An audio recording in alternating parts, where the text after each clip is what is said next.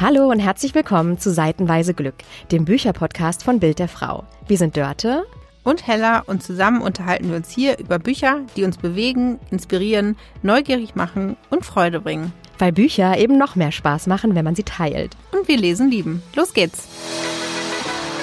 Wow, Hella, Folge 2. Ich freue mich riesig. Toll, dass ihr da seid und wieder eingeschaltet habt und Lust habt, uns weiter zuzuhören, wie wir über Bücher plauschen. Und auch Lust habt auf diese zwei Bücher, die haben wir ja schon angekündigt in der letzten Folge, aber wir erzählen einfach nochmal, worum es heute gehen soll. Genau, also wir sprechen heute über ähm, das aktuelle Buch von der Bestsellerautorin Jojo Moyes, Mein Leben in deinem und das Buch Alte Sorten von Ewald Ahrens wirklich langer Zeit auf den Bestsellerlisten millionenfach verkauft und auch aus Gründen, wie ich finde. Stimmt, ich habe nochmal nachgeguckt. Also heute an dem Tag, wo wir aufnehmen, ist das Buch von Ewald Ahrens, Alte Sorten, auf Platz 15 in der Spiegel Bestsellerliste für Taschenbücher und das in Woche 142. Wahnsinn. Ja, wirklich Wahnsinn. Und wir haben uns für diese beiden Bücher entschieden, weil es in beiden um Freundschaften geht. Ich würde sogar sagen, ungewöhnliche Freundschaften. Sehr sicher sogar ungewöhnliche Freundschaften, finde ich.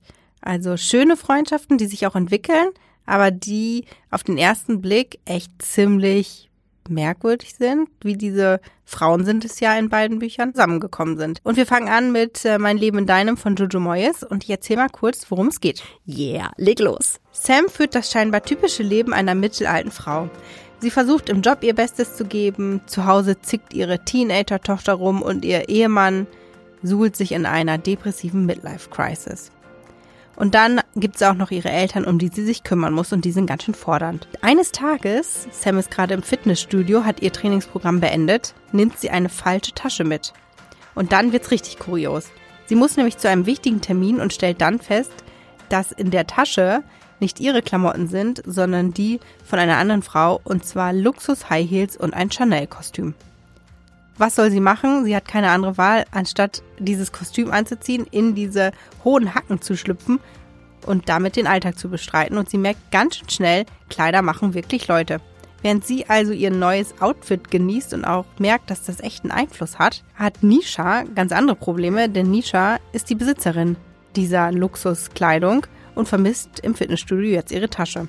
Für sie geht eine Welt unter, denn nicht nur hat sie ihre Tasche verloren mit den Sachen, steht also jetzt nur noch im Bademantel im Fitnessstudio, sondern sie ist auch die Ehefrau eines mega reichen Typen, der sie mal kurzerhand vor die Tür gesetzt hat. Das findet sie raus, als sie nämlich irgendwie versuchen will, von diesem Fitnessstudio abgeholt zu werden, natürlich vom Fahrer. Und sie hat nichts mehr, außer das, was sie noch am Leib trägt. Ihr Mann möchte sich trennen, hat ihr auch alles Mögliche weggenommen. Sie müsste eigentlich zurück in das Hotel, wo er wohnt, aber auch da hat sie keinen Zugang mehr. Was macht Nisha also? Sie schleust sich in dieses Hotel ein als Zimmermädchen und setzt alles daran, irgendwie an Geld zu kommen, an ihre Sachen zu kommen. Und ihr Mann setzt ihr dann ein Ultimatum und sagt, also du musst mir auf jeden Fall diese High Heels zurückbringen und dann können wir uns auch über die Scheidung einigen. Und auf der Suche nach eben ihren Schuhen, wo die abgeblieben sind, treffen sich dann irgendwann diese beiden Frauen und machen, das kann man verraten, gemeinsame Sache. Was mir ganz besonders gut an diesem Buch gefallen hat, und vielleicht ging es dir da ähnlich, Dörte, ich musste so oft richtig aus vollem Herzen lachen, weil es einfach so viele skurrile Szenen in diesem Buch gibt. Also nicht nur diese, dieser Moment, wo diese Tasche verwechselt wird, aber auch in dem Hotel, wo Nisha dann als Zimmermädchen arbeitet. Eine für sie völlig absurde Situation, denn eigentlich ist sie ja diejenige, die bedient wurde bisher. Und jetzt muss sie für andere Dienste leisten. Und sie findet sich dann irgendwann in so einem Zimmer wieder, wo eigentlich gerade auch ein Ehepaar ist, das sich irgendwie im Bett vergnügt und sie hockt unter dem Bett und es ist einfach so skurril und ich saß zu Hause beim Lesen und ich musste so lachen, weil man sich das wirklich so gut vorstellen konnte. Ja, das stimmt vor allen Dingen, weil sie ja währenddessen auch noch SMS nach draußen schreibt und irgendwann gar nicht mehr schreibt, außer, glaube ich, in Großbuchstaben Panikattacke oder so. Das finde ich tatsächlich spannend, was die, das Jojo Moy so beschreibt, wie sich eben diese Tasche auswirkt auf das Leben von Sam, der es nicht so gut geht aktuell, die Ehe läuft nicht so, der Mann ist depressiv, die Tochter eigentlich nur am Nerven, genau wie die Eltern, die sie ständig besuchen muss, weil die ein bisschen Pflege brauchen. Sie ist, glaube ich, in so einer klassischen, in so einer klassischen Frauenfalle irgendwie ein bisschen gefangen, ne? Sie funktioniert weiter, links, rechts, oben drüber, Ansprüche an sie, ihr Chef ist gemein, sie hat einen neuen Chef, der macht ihr das Leben schwer, äh, ihr Mann sowieso, der ja, mit einer Depression zu Hause sitzt, äh, wie du gerade schon gesagt hast, und sie versucht in alle Richtungen zu funktionieren und allen gerecht zu werden und vergisst darüber hinaus sich selbst eigentlich. Genau, und das ist auch das, was Jojo Moyes in dem Roman beschreiben wollte. Als der Roman rauskam, Anfang des Jahres, im Februar, durfte ich sie dazu sprechen und sie mal fragen, ne, was, was hat sie mit dieser Geschichte auf sich? Und da hat sie erzählt, dass sie eben vorher ja viele Bücher geschrieben hat, wo es auch um, um ganz tiefe Gefühle geht, um Liebesgeschichten und dass sie jetzt auch nach der Erfahrung mit Covid, wo es uns allen ja nicht so gut ging, ne, jeder hatte irgendwie sein Päckchen zu Hause auch zu tragen und deshalb wollte sie bewusst einen Roman schreiben, der uns zum Lachen bringt und das hat sie ja geschafft. Und auf der anderen Seite wollte sie mal zwei Frauen porträtieren, die eben nicht 20 oder 30 sind, sondern schon ein bisschen älter, auch schon ältere Kinder haben und ähm, ja, mit denen, deren Probleme man sich vielleicht identifizieren kann, wenn man im gleichen Alter ist wie die Protagonistin. Eben dieser Struggle zwischen Beruf und Alltag, zwischen Eltern und Kindern und dass man da sich direkt mit identifizieren kann. Das war so ihr Ziel und ich kann mir vorstellen, dass es auch den einen oder anderen Leser gibt, die eine oder andere Leserin dieses Buches, die sich zumindest in Sam wiederfindet. Ja, in Nisha eher nicht, weil die ja schon ein sehr exklusives Leben lebt und die ist ja auch, finde ich, am Anfang zumindest unsympathischer gezeichnet als Sam. Ne, Sam ist so aus dem Leben gegriffen mit 40erin und Nisha absolut luxusverwöhnt, auch mit Ansprüchen an sich und an die Umwelt und sehr auf Aussehen bedacht, rücksichtslos teilweise. Aber es wird auch dann äh, ja relativ schnell klar oder im Laufe des Buches klar, warum das so ist und wo da die Wurzeln liegen für ihren Materialismus vielleicht auch. Und ich finde, sie legt eine ganz schöne Komplettwandlung hin. Das finde ich ziemlich cool. Das stimmt. Ich finde, am Ende denkt man sich ja, man möchte eigentlich mit beiden irgendwie befreundet sein.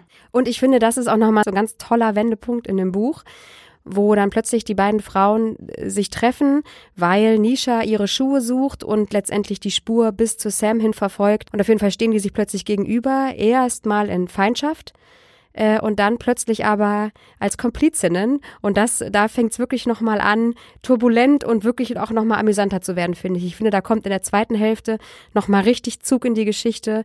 Und da finde ich total toll. Und da ist genau dieser gute Laune-Moment, finde ich, voll in dem Buch drin, weil auch noch zwei, drei andere Frauen ins Spiel kommen und wie die Frauen miteinander funktionieren und wie die toll sind und wie die sich als Freundinnen, als Komplizinnen entdecken, obwohl sie alle vier mit ganz unterschiedlichen Dingen zu kämpfen haben. Und wie du gesagt hast, jeder hat, jeder hat ihr Päckchen zu tragen und trotzdem treffen die sich auf so einer schönen, menschlichen, verständnisvollen, lustigen, ausgelassenen Ebene.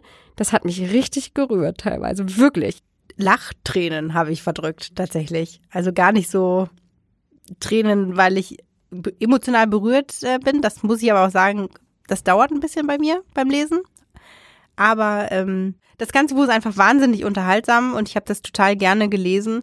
Und vielleicht kann man sich ja dann auch mal überlegen, der Titel ist ja Mein Leben in deinem. Auf Englisch heißt das Buch äh, In Someone Else's Shoes. Ich finde, das trifft es noch ein bisschen besser in den Schuhen einer anderen. Ja, und dass man sich dann auch mal so ein bisschen überlegt, ne, wenn ich, wenn ich mal in den Schuhen einer anderen rumlaufen würde und das mal übertragen, nicht auf wirklich Schuhe, sondern in das Leben einer anderen schlüpfen kann, was man dann vielleicht wäre. Das habe ich nämlich Jojo Moyes auch gefragt in dem Interview. Und sie hat gesagt, eigentlich mag sie ihr Leben total gerne, aber sie würde, wenn sie sich aussuchen müsste, würde sie einen Tag als Psychologin verbringen und sich einfach anhören, was die anderen so für Probleme haben, weil man dann merkt, so alleine ist man mit seinen Problemen gar nicht. Apropos in ein anderes Leben schlüpfen, das ist bei unserem zweiten Roman ja auch ein ganz großes Thema, obwohl da schlüpft eigentlich niemand in das Leben der anderen, sondern da knallt vielmehr Sally in das Leben von Liz. Und dann gehen wir doch mal direkt zu Ewald Ahrens Alte Sorten. Erzähl uns doch mal, worum es geht, für alle, die das Buch noch nicht gelesen haben. Es ist ein flirrend heißer Spätsommertag, würde ich sagen. Irgendwo im Südwesten Deutschlands. Es geht um Weinberge, es geht um abgeerntete Felder. Sally läuft durch diese Landschaft, es wird relativ schnell klar, dass sie ein junges Mädchen ist und noch sehr wütend dazu. Kurz vor ihrem 18. Geburtstag, also ein paar Tage vorher, ist sie nämlich aus einer psychiatrischen Klinik abgehauen. In der war sie wegen Essstörung und ich glaube, später wird auch noch klar, wegen Suizidgefahr. Und sie ist auf der Flucht eigentlich und trifft an einem Weinberg an diesem flirrend heißen Sommertag auf Liz, Die sieht sie von weitem, die kämpft mit ihrem Traktoranhänger und sie will eigentlich so ein bisschen, wie es ihre Art ist, Sally an ihr vorbeischleichen. Aber Liz spricht sie an und fragt, kannst du mal mit anfassen? Irgendwas schwingt in diesem Satz mit, dass Sally bewegt und zum Anhalten veranlasst. Und sie hilft dann Liz mit dem Traktor und äh, will eigentlich auch da wieder weitergehen. Und dann bittet Liz sie aber an, weil Liz sieht, dass sie ein Mädchen auf der Suche ist, vielleicht auch nicht weiß, wo sie die nächste Nacht schlafen soll, bietet Liz ihr an, mit zu ihr zu kommen.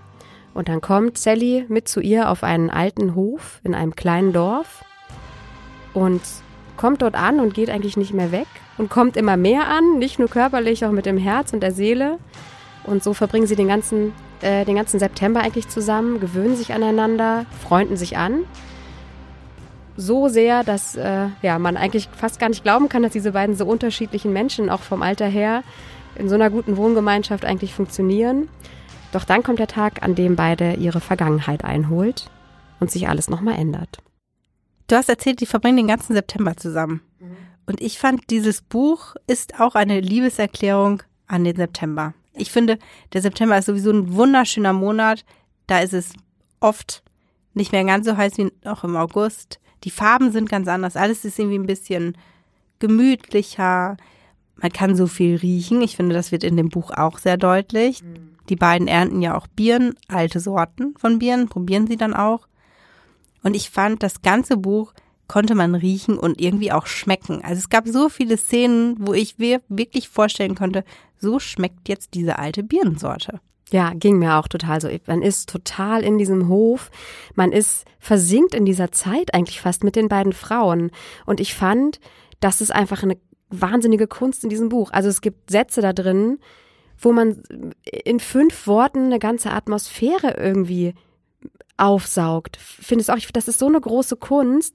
Also an einem Tag äh, gibt es einen Regentag und es regnet draußen und Liz guckt raus und stellt fest, das ist ein Tag, an dem muss man die Erde trinken lassen. Wo ich dachte, boah, wie komm, was ist das für ein toller Satz? Das ist der Unterschied zu Jojo Moyes, finde ich, oder einer der Unterschiede zu, zu Jojo Moyes, dass äh, alte Sorten nicht handlungsgetrieben ist eigentlich, nenne ich das. Also es gibt jetzt nicht etwas, was es zu erledigen gibt oder ein Ziel wie die Schuhe wieder zu besorgen oder ähnliches, sondern es ist eher, es, es plätschert so dahin, aber es entfaltet sich ganz viel währenddessen. Durch Rückblicke erfahren wir die Vergangenheit von Sally und Liz, was die beiden Frauen beschäftigt, was sie zu den Frauen hat werden lassen, die sie sind an diesem Tag, an, an diesen Tagen, in denen sie aufeinandertreffen und ich fand das wahnsinnig berührend. Ich weiß auch gar nicht, ob ich gerade eine emotionale Phase habe. Vielleicht ist es auch ein bisschen doof, das jetzt nochmal zu sagen, aber ich fand teilweise so die Szenen und die Sätze und wie die sich annähern, mich krass berührt, fand ich zum Heulen schön teilweise, wirklich. Ich hatte den Eindruck, dass es bei alte Sorten gar nicht so sehr um eine Geschichte geht, dass wirklich was passiert oder dass wir von A nach B kommen, wie du gerade schon gesagt hast, sondern es sind einfach so ganz, ganz viele Momentaufnahmen, die Ewald Ahrens da beschreibt. Zwischen diesen beiden Frauen, die sich kennenlernen, Sally ja wütend auf die ganze Welt, sehr rebellisch. Man merkt es auch an der Sprache. Es fallen so Wörter wie glotzen oder fauchen. Also sehr derbe Sprache, die Ewald Ahrens da verwendet. Und wenn dann aus der Sicht von Liz gesprochen wird oder ihre Geschichte erzählt wird, wie sie das gerade so empfindet, was sie erlebt, dann ist es eine ganz seichtere Sprache. Da merkt man schon den Unterschied zwischen diesen beiden Frauen, der nicht nur in der Geschichte transportiert wird, sondern eben auch im Sprachstil tatsächlich. Stimmt. Das finde ich ganz toll. Ich finde das toll an Büchern, wenn zum Beispiel mir ein Charakter ans Herz wächst, nicht durch das, was er macht oder wie er oder sie aussieht, sondern was sie denkt oder was sie sagt. Weißt du, was ich meine? Ich finde, das ist so eine Kunst, Charaktere entstehen zu lassen, indem man sie einfach machen und denken lässt und nicht indem man beschreibt, sie hat eine schlanke Figur und äh, einen kinnlangen Bob. Sie strich ihn gerne hinters Ohr, immer wenn sie verlegen war. Man, man lernt die Leute ja auf einer ganz anderen Ebene kennen, mhm. finde ich.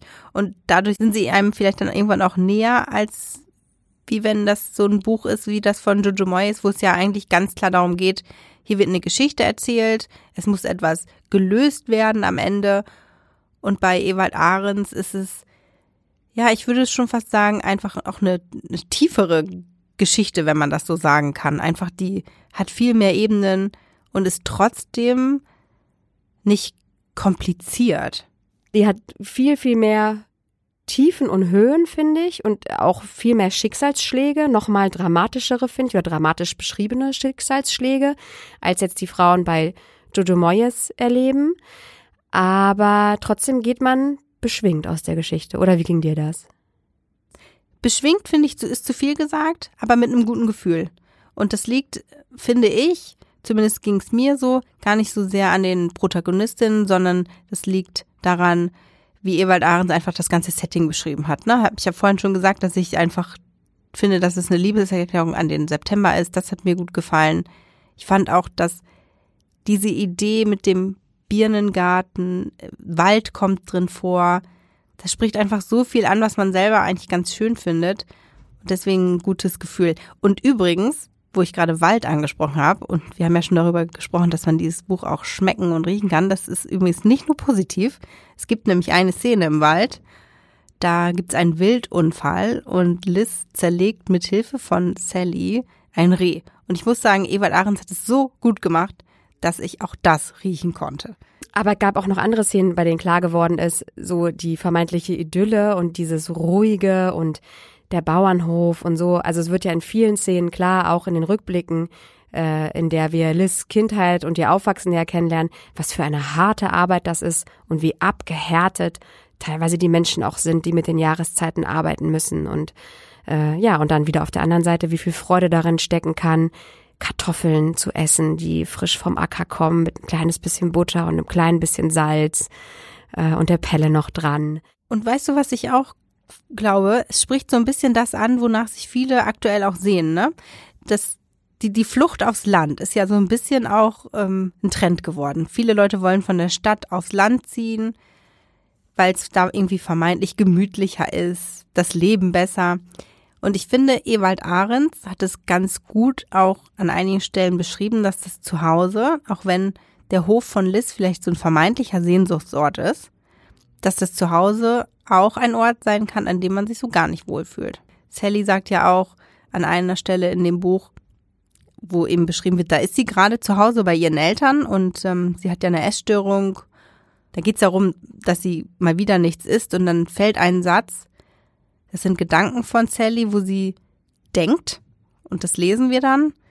Ähm, ich esse hier nichts, weil ich hier nichts schmecken kann. Und da merkt man ja schon, wie, wie wie unwohl sie sich zu Hause fühlt. Und Liz verbindet ja mit ihrem Zuhause auch eine dann doch tragische Vergangenheit, die am Ende dann noch rauskommt. Und da merkt man schon so, man kann eigentlich total glücklich sein, wenn das eigene Zuhause einem gut tut. Ja, absolut. Und da sind wir auch wieder bei dem Punkt mein Leben in deinem oder das Leben einer anderen Frau, in das man reinschlüpft, das man erlebt dass es vielleicht auch sehr momentabhängig ist, ne? Weißt du, also weil Sally tut dieses idyllische Landleben bei Liz super gut in dem Moment und sie findet da Frieden und Geschmack und Würze. Äh, und auf der anderen Seite ist es ja trotzdem genau das Zuhause, in dem Sally sich eingesperrt gefühlt hat und ja auch teilweise sogar auch körperlich eingesperrt wurde und auch ähm, ja Misshandlungen erfahren hat und schlimme Sachen auch gemacht hat, im Zweifelsfall sie selbst. Das ist ja so ein bisschen die Geschichte, die sich da entfaltet aus ihrer Vergangenheit heraus. Und das wird aber bei Jojo Moyes auch klar, finde ich, ne? Dass man da ganz doll feststellt, dass man vielleicht von außen auf Nishas Leben blickt und denkt, oh, die hat alles, was sie will, die hat tolle Kleidung, die sieht wahnsinnig toll aus, die hat einen Mann, mit dem sie um die Welt jettet und so weiter. Und dann schaut man genauer hin und sieht, dass sie eigentlich auch nicht glücklich ist. Beide Bücher sorgen ganz viel dafür, dass man vielleicht beim nächsten Mal, bevor man jemanden vorvorurteilen möchte, mal genauer hinguckt und genau das sieht, dass jeder eben sein Päckchen zu tragen hat, egal in, durch welches Leben man es gerade trägt. Egal wie vermeintlich es glitzert in ja. dem Leben des anderen. Ich finde noch abschließend ähm, wichtig zu sagen, wir haben uns ja diese beiden Bücher vorgenommen, weil es in beiden um ungewöhnliche Freundschaften geht. Und es ist ja nicht nur das, was diese beiden Bücher verbindet, sondern auch, wie sich diese Freundschaften entwickeln. Und das vielleicht nochmal so als Fazit die in beiden Büchern treffen zwei ganz unterschiedliche Frauen aufeinander in besonderen Momenten ihres Lebens und werden am Ende in beiden Büchern zu Verbündeten. Und in beiden Büchern geht es dann irgendwann auch darum, noch so ein bisschen ein Geheimnis aufzulösen. In dem Buch von Jojo Moyes, was hat es eigentlich mit diesen Schuhen auf sich? Und in dem Buch von Ewald Ahrens, was hat's denn mit der Vergangenheit von Liz auf sich? Was hat sich dazu getragen? Also auf ganz vielen Ebenen haben diese doch ungleichen Bücher ganz viel gemeinsam. Und wenn wir schon über Freundschaften sprechen, Deutsche, welches Buch ähm, würdest du denn deiner besten Freundin empfehlen? Och Mann, ich meiner besten Freundin würde ich, glaube ich, Ewald Ahrens empfehlen, einfach weil mich da der Schreibstil und die Art und Weise, wie das komponiert ist, wirklich an vielen Stellen vom Hocker gehauen hat. Äh, andersrum heller, Vergleichsfrage. Welches Buch würdest du denn nachts um zwölf auf jeden Fall noch weiterlesen, bis um zwei, obwohl du am nächsten Morgen um sieben aufstehen musst? Mein Leben in deinem von Jojo Moyes. Weil es einfach sich einfacher liest. Vor allem, du hast ja gefragt, welches ich nachts lesen würde und da ist man ja vielleicht nicht mehr ganz so wach, aber braucht irgendwie doch auch was, um wieder in den Schlaf zu finden.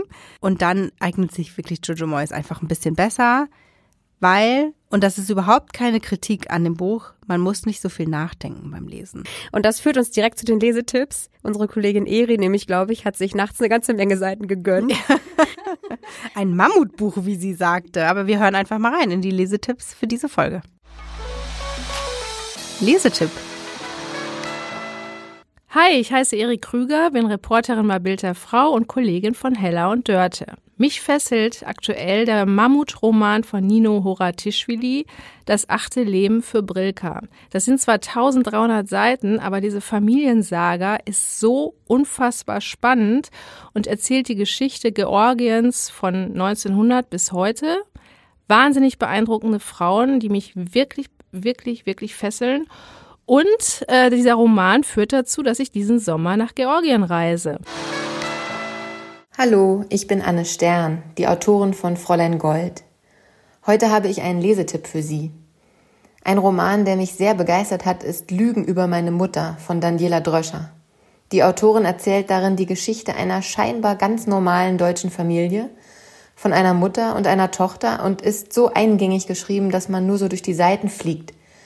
Doch immer mehr erkennt man, wie viel Zündstoff in der Geschichte steckt. Viel Spaß beim Lesen. Super, vielen lieben Dank. Ich finde es total spannend und echt schön, dass äh, wir Anne Stern jetzt dabei hatten, weil cool auch einfach mal äh, zu hören, was Autorinnen so lesen in ihrer Freizeit, wenn sie nicht gerade schreiben. Vielleicht laden wir uns auch mal eine Autorin in den Podcast ein, weil mich würde ja auch interessieren, ob die sich vielleicht bei dem einen oder anderen Buch, was denen richtig gut gefällt, auch mal irgendwie eine Inspiration holen. Gebongt, Teller machen wir. Wir geben noch einen kurzen Ausblick auf die nächste Folge, denn da wird's romantisch. Wir haben große Frühlingsgefühle und lesen zwei Liebesromane, und zwar von Maike Werkmeister. Am Horizont wartet die Sonne, ganz aktuell erschienen. Und von Sophie Kinsella, Erobere mich im Sturm. Und alle äh, Buchtitel, über die wir diese Folge gesprochen haben, findet ihr wie immer in den Show Notes. Wir freuen uns außerdem total, wenn ihr den Podcast liked, ihm sogar folgt, dann verpasst ihr nämlich keine neue Folge. Ihr könnt uns auch folgen auf Instagram. Der Account heißt Bild der Frau. Oder auf bildderfrau.de slash Buchclub. Da gibt's auch alle Infos und auch die Folgen zum Streamen. Und wer vielleicht etwas loswerden möchte, Fragen, Anregungen, Kritik und sehr gerne auch Lob, der darf uns schreiben per Mail an buchclub.bildderfrau.de. Wir freuen uns darauf, von euch zu hören und vor allem, dass ihr uns zugehört habt in unserer zweiten Folge. Und bis zum nächsten Mal. Tschüss.